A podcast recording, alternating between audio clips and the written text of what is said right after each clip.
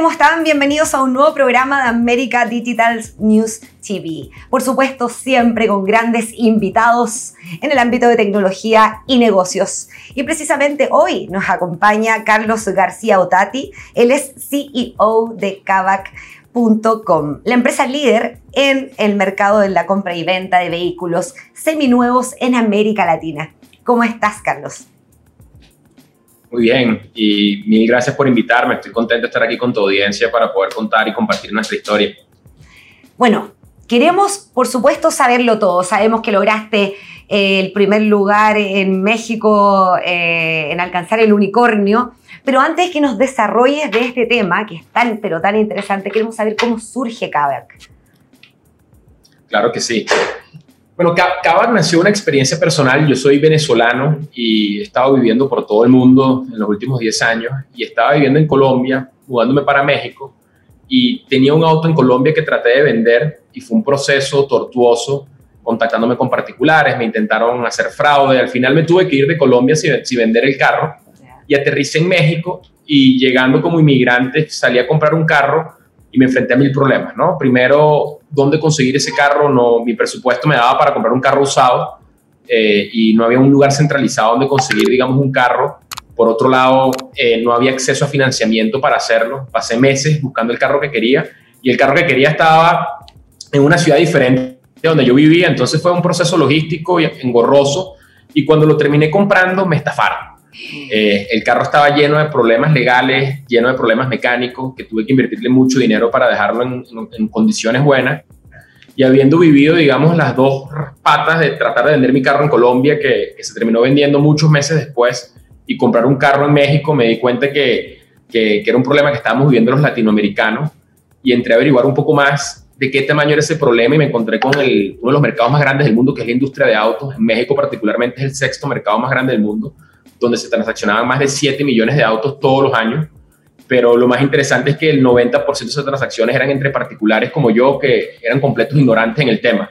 Y ahí fue cuando salía a construir Kavak, justamente para quitar todo el problema de inseguridad, transparencia y poder dar acceso a financiamiento para que más personas pudieran hacer esto sin, sin enfrentarse a lo que yo me enfrenté. Tremenda iniciativa. ¿Y cómo, cuáles son los diferenciadores versus la competencia que tienen ahora? Fíjate, ¿no? O sea, aparte, son, son tres cosas principales. La primera es simplemente el, el, hacer que el proceso sea seguro, transparente, eh, quitar, todo, quitar todos los riesgos detrás de una compra de un auto, que es una compra tan importante, ¿no? Cuando tú sales a comprar un auto en Latinoamérica, te enfrentas a que te secuestren, a que tengas fraude, eh, etcétera. Nosotros, cuando compras un auto en Kavak, tienes una garantía que te respalde esa compra del auto con siete días de devolución si no te gusta, una garantía que puedes extender por un par de años donde nosotros estamos ahí para dar la cara siempre. Y esa parte era importante, pero, pero también vimos una oportunidad gigantesca en, el financiamiento. Como el mercado está tan oscuro y tiene tantos fraudes, solamente el 5% del mercado se financia. Eso quiere decir que la mayoría de los latinoamericanos no tienen acceso a poder comprar un auto usado financiado. Nosotros lanzamos un banco también que se llama Cava Capital, que, su propósito es hacer que sea más accesible y que más personas puedan comprar un auto usando no sus ahorros solamente, sino sus ahorros y, una, y un financiamiento a un precio accesible, ¿no? Y eso para nosotros es una parte súper importante porque si piensas en el progreso económico que hay en, en, nuestra región, la clase media no está tan, tan, tan nivelada como en países más avanzados y, y es porque hay poco acceso a financiamiento a tasas razonables con un auto es, es, la única cosa que tú puedes comprar y de la noche a la mañana cambia tu vida. Si no tienes auto y pasas y compras un auto y estás haciendo dos horas de commute para ir al trabajo, es, es, la cosa que te puede cambiar la vida más rápido, tanto personal como profesional. Entonces, financiamiento es algo importante para nosotros. Y por último, no, no solo somos una plataforma para comprar y vender, somos un ecosistema donde una vez que haces esa compra, cuentas con un aplicativo donde con un clic puedes hacer servicio y mantenimiento, puedes inclusive refinanciar tu auto, puedes adquirir un seguro, puedes pagar las multas, todo con un clic. Estamos haciendo un trabajo fuerte en empoderar a los usuarios a que algo que antes era engorroso, que era difícil hacerle seguimiento, lo puedan hacer todo con un clic, que tengan una compañía como la nuestra respaldando cada una de esas operaciones. Sí, y eso, ¿cómo es la modalidad de negocio que tienen ustedes? ¿Compran autos, venden, son también mediadores? ¿Cómo funciona? Mira, parte porque estamos tratando de construir relaciones y no vender metales, ¿no? Entonces nosotros creemos fielmente que nuestra nuestro trabajo y nuestra labor es ponernos a la orden del consumidor en la primera compra de su auto y en la última compra y todo el proceso en el medio de financiarlo, de cambiarlo, de hacerle servicio, mantenimiento. Entonces tenemos una, una visión de muy largo plazo de no monetizar a nuestros consumidores a, plenitud en una sola transacción, sino a lo largo del tiempo generar los ingresos y hacer que la empresa sea sostenible. Entonces nosotros hoy en día tenemos un ingreso pequeño por el margen que tenemos entre la compra y la venta, pero casi que todo ese margen se lo reinvertimos en el coche, en la garantía, en, en recondicionarlo. Todos los coches que compramos pasan por un proceso de recondicionamiento extenso que los hace llevar a casi nuevo y luego ganamos un poquitico cuando financias un carro, ganamos un poquitico cuando aseguras un carro, cuando le haces servicio de mantenimiento. Entonces son en las pequeñas cosas que hace que el negocio sea sostenible, pero lo más importante es en garantizar que podamos servir a nuestros clientes por, un, por su vida. Por, o sea, tenemos una, una visión de que queremos acompañar y ganarnos la confianza de nuestros clientes a lo largo de su vida y estamos apostando a que, a que nuestra monetización y nuestro negocio se va a construir en la medida que nuestros clientes vuelvan con nosotros. Eh, porque creemos que eso alinea los incentivos, ¿no? ¿Y cómo, cómo fue la transición de una startup acelerada, naciente, a una empresa en crecimiento? ¿Cómo, cómo fue esa transición? Bueno, imagínate, ¿no? Tenemos cuatro años y medio desde que lanzamos y arrancamos con un carro trabajando desde mi apartamento. Este, entonces fue de nada a, lo que, a donde estamos ahorita fue, ha sido un proceso sin duda de mucho trabajo. El equipo que trabaja y que está detrás de Kavak es un equipo fabuloso que está entregando todo por construir esta visión. Y, ha sido un proceso de validación, ¿no? De, de, ver que nuestro producto es algo que los clientes quieren y a medida que hemos visto que los clientes quieren ese producto, construir las bases y la infraestructura necesaria para poder servirlo y cada vez atrevernos a llegar a más clientes, ¿no? Hoy en día estamos en México, Brasil y Argentina en México estamos en toda la República o en, las principales ciudades de la República y estamos creciendo. Entonces ha sido, ha sido un proceso de un día a la vez que, creo que tenemos la fortuna de tener un producto que realmente está resolviendo un problema gigante y los consumidores nos están respaldando con el crecimiento. Y lo que queremos saber es cómo es la relación con los inversionistas. Como todo, ¿no? O sea, cuando, cuando piensas en tu grupo de inversión es, es, como tu grupo, como tu equipo, ¿no? Al final del día queremos gente que, que crean la visión y en lo que nosotros creemos en el largo plazo. Entonces, parte importante de las personas que, que, se han sumado a nuestra, a nuestra misión son personas que, por un lado, creen fielmente que a través de los autos podemos cambiar las vidas de las personas, creen fielmente que hay una mejor manera de hacer las cosas a como funciona hoy, están enamorados de lo que estamos construyendo. Y cuando tienes eso en común, la relación se convierte en una persona más del equipo trabajando con uno en el día a día, ¿no? En, en, lo que ellos pueden aportar y en lo que ellos pueden ayudar. Nosotros como, como operadores estamos metidos en el día a día aquí dándole. Este, nuestros socios inversionistas nos están ayudando con contactos, referencias, capital este, y, con cualquier cosa que ellos puedan, puedan ayudarnos, ¿no? Son, forman, parte, forman parte del equipo, ¿no? Y cada persona que tenemos en nuestro equipo la hemos elegido a mano eh, y han pasado, como, como nuestros empleados pasan por un proceso de selección, nuestros inversionistas también han pasado por un proceso de selección. Al principio es más difícil para un emprendedor porque no tienes nada y el capital es lo que te ayuda como que a, a, ignite o a encender, digamos, el fuego.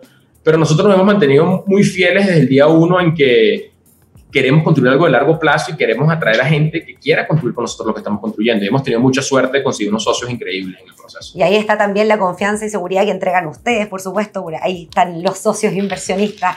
Eh, un tema súper importante para tu empresa también. Eh, lograron el primer unicornio mexicano. ¿Cómo fue eso? Cuéntanos todo eso.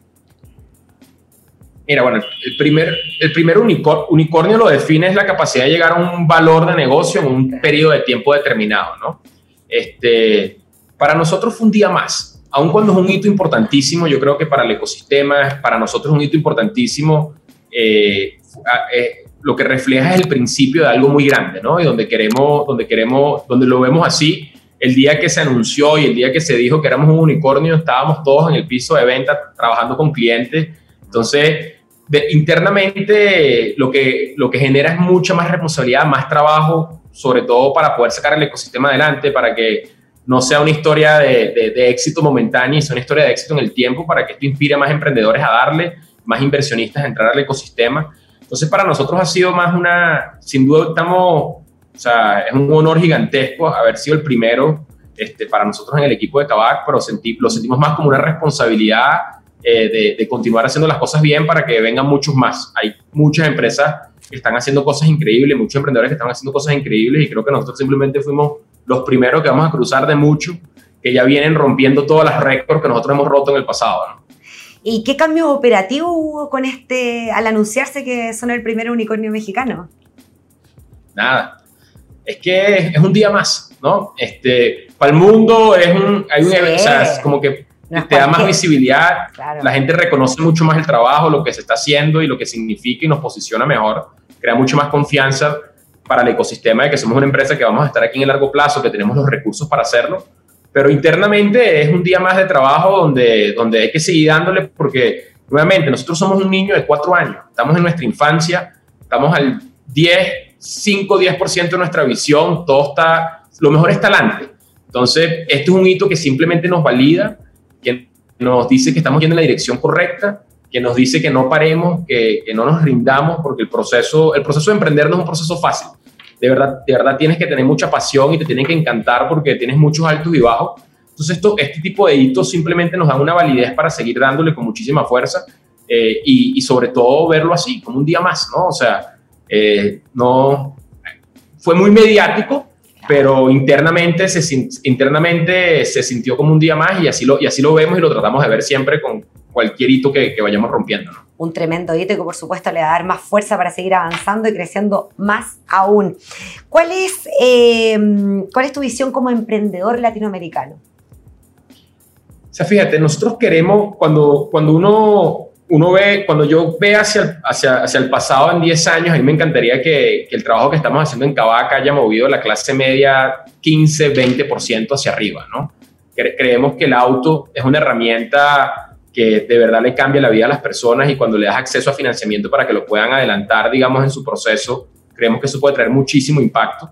Eh, y, y, queremos ser una fuerza de cambio en la clase media que, que, que simbolice progreso, que simbolice que las personas pueden soñar y pueden tener herramientas que les permitan progresar. Entonces, de cara al consumidor queremos ver progreso, queremos ver inclusión financiera, queremos ver gente que tenga inspiración para construir y para mí un auto, un auto, un auto trae mucha inspiración. Como emprendedor eh, y el ecosistema, eh, nosotros, yo, yo, tengo el ecosistema desde el 2012 emprendiendo en otros proyectos y, y, y he vivido las, las verdes este, y, y sé lo difícil que es el camino y sobre todo sé lo difícil que es ser el primero en el camino en muchas cosas porque tienes que ir rompiendo barreras, pero como emprendedor nuestro trabajo para la, para la región es poner la bandera en alto de Latinoamérica para que más capital venga, para que más emprendedores se atrevan a apostar, para que más personas que están en un trabajo más corporativo se atrevan a salir a construir el futuro.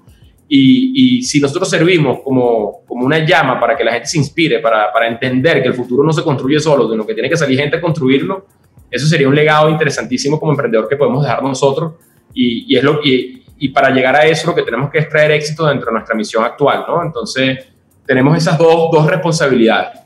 Sin duda que así será. ¿Y qué problemáticas aún faltan por resolver en el mercado de seminuevos en Kavak? ¿Qué ha, que ha sido capaz de atender? ¿Qué problemáticas aún faltan por resolver?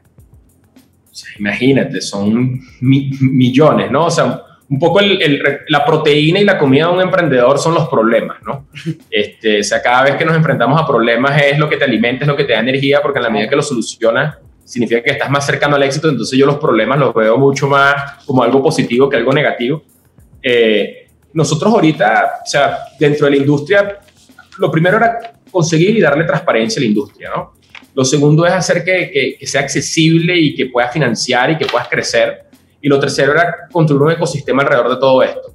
En todas estos verticales estamos en los días, en los días de inicio, o sea, estamos apenas empezando, nos falta muchísimo por demostrar, muchísimo por lograr y muchísimo por construir.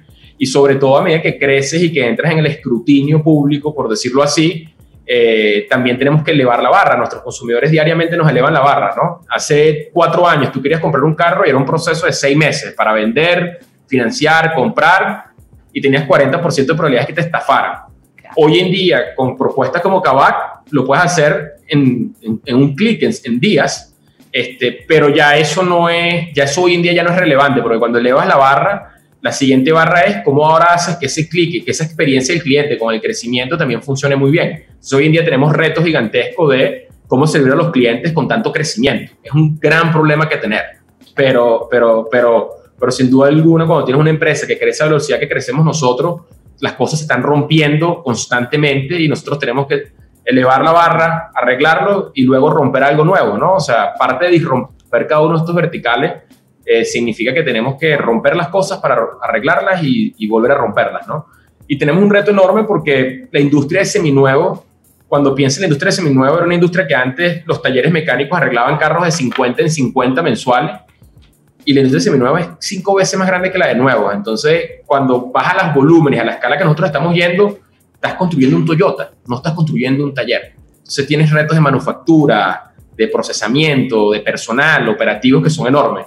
Kavak, a mí me gusta cuando tú describes a Kavak, Kavak es como que si Spotify, Toyota, una institución financiera eh, y Amazon tuviese un hijo y sale Kavak porque tenemos problemas por todos lados, de todo tipo, porque nos ha tocado construir mucha infraestructura y, muchos verticales para hacer que esto funcione, porque en Latinoamérica los problemas que vivimos son de verdad y no hay infraestructura desarrollada para que solo desarrolles un pedacito de la solución. Generalmente cuando quieres construir algo grande, tienes que estar listo para construir tres o cuatro empresas diferentes. Y ese es el reto que nosotros vemos en esta industria, que, tenemos que verticalizarnos, construir muchísimas cosas que no están y, y tenemos que ayudar a que el resto del ecosistema, la industria financiera, concesionarios, etcétera, también suban, el, suban la barra y suban el juego para que cumplamos nuestra misión, que es que los consumidores estén mucho más felices con este proceso en 10 años de lo que están hoy. Y para cumplir todo ese tipo de misiones, por supuesto, debes trabajar con un equipo gigantesco, ¿no?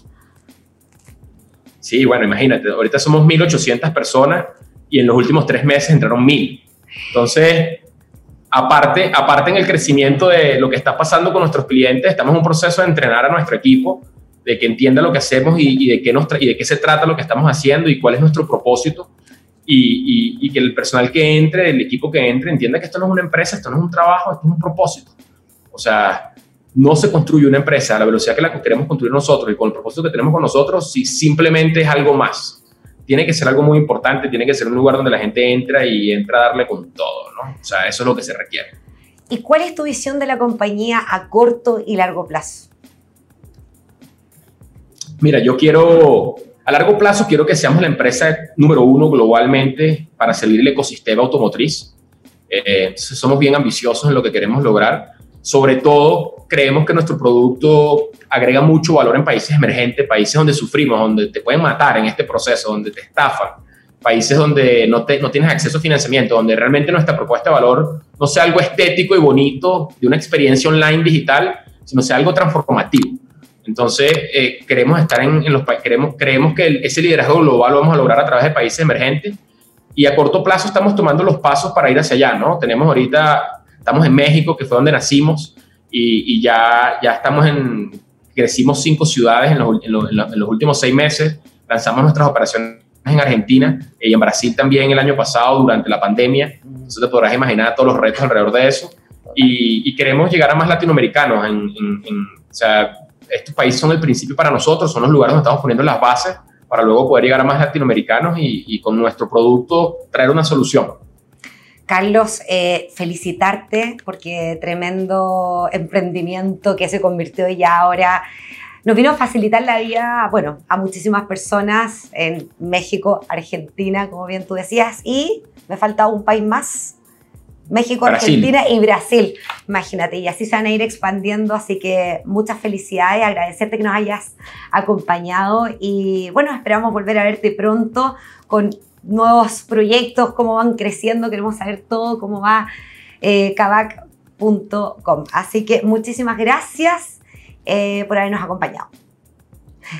Y por gracias a ti por darnos espacio. De todas maneras. Y a ustedes, muchísimas gracias también por habernos acompañado. Nosotros nos vamos a volver a reencontrar con más entrevistas, nuevos invitados aquí en América Digital News TV.